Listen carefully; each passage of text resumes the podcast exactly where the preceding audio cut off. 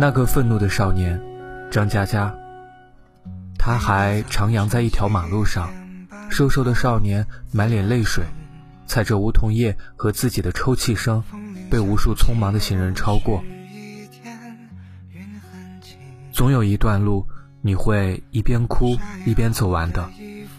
我的大学同学毛军，大三站在女生八号楼下，呆呆地看着四楼的阳台，然后那里落下一个本子，他捡起来，是自己为他做的笔记。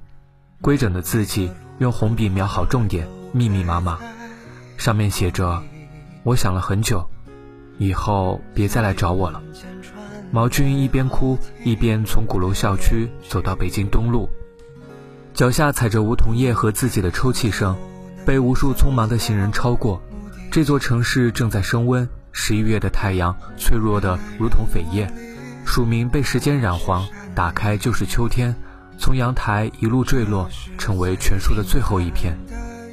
毛军在出租屋里闭门不出几个月，从此变得脾气暴躁，容易愤怒。我工作后的四五年，和毛军在北京相逢，两个人找了家饭馆，由于没有提前订座，结果排队等了半个小时。我看毛军眉头紧皱，几乎就快控制不住了。幸好服务员跑过来喊我们的号，总算是有张两人桌。点了五个菜，一瓶白酒。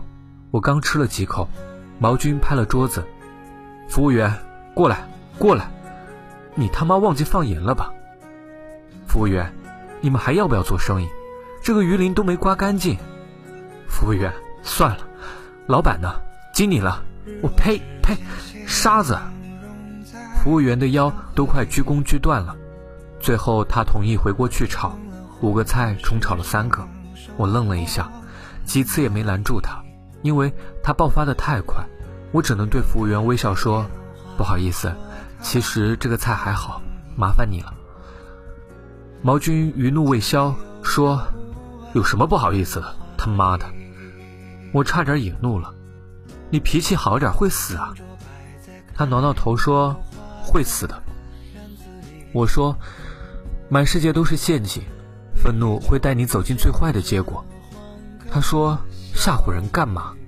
我叹口气说：“跟你讲个故事吧。以前我在电视台工作，被一个做新闻的哥们儿拉着去做餐饮业的幕后专题。毛军说：‘脏呗，各种脏呗，谁他妈不知道？’我一个哥们儿在日本料理店，结果他自己也受不了那么脏，辞职了。我说：‘嗯，是脏。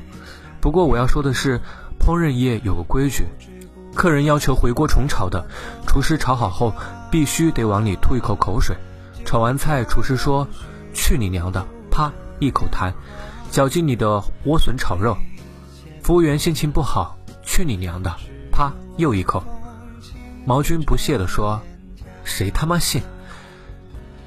那我跟服务员磕个头：“大爷，这菜真的很淡，求您帮我重新炒一份。”孙子，我口重，您见谅了。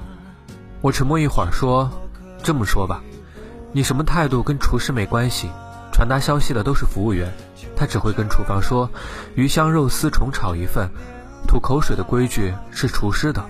我客客气气的是指望碰到个好心的服务员，能和厨师打好招呼，当然希望不大。据说这是行规，以前不知道也就算了，现在知道了，总觉得特别别扭。”毛军说。难道老子要掏钱再买？我说不好吃直接走人，或者这次算了，下次别来。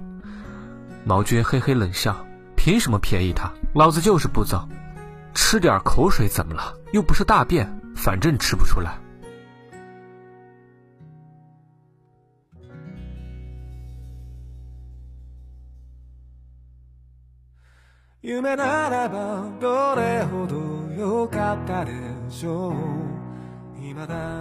菜上来后，我没动筷子，只夹了之前的两道菜。毛军毫无顾忌，依旧在骂骂咧咧，说着这几年所碰到的令他愤怒的事情。我附和几声，没多久，两个人都醉了。我还记得自己在对他不厌其烦地嘟囔着：“满世界都是陷阱啊，愤怒会带你走进最坏的结果的。”他不会听进去的，因为他还徜徉在一条马路上。瘦瘦的少年满脸是泪水，踩着梧桐叶和自己的抽泣声，被无数匆忙的行人超过。一年后，毛军死于肝癌，误性病毒肝炎通过唾液传染，转为肝癌，被称为癌中之王的癌。六子，过来，帮大叔往里吐口口水。好嘞。六子，你妈呢？今儿不上课？我妈跟老板请假去了，一会儿带我去医院检查。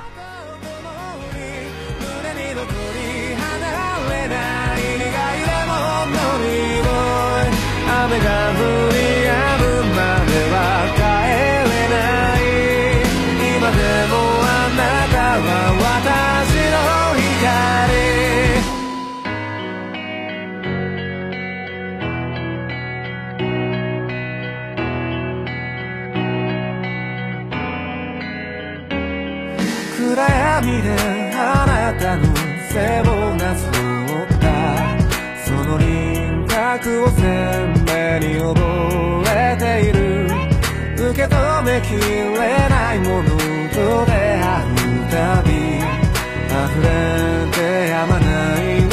は涙だけ何をしていたの。何を見ていたの。私の。知らない横顔でどこかであなた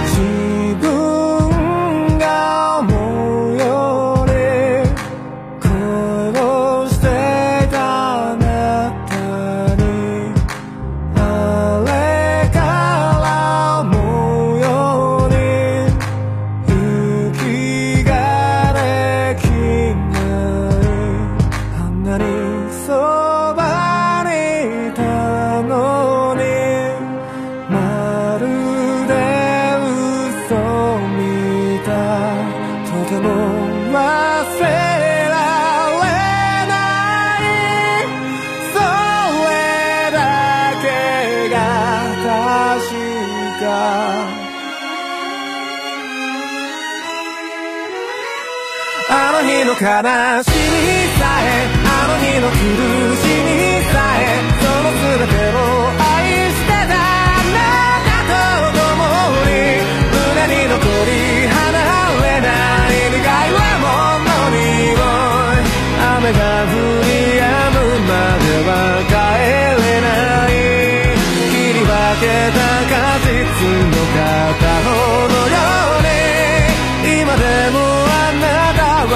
fantasía.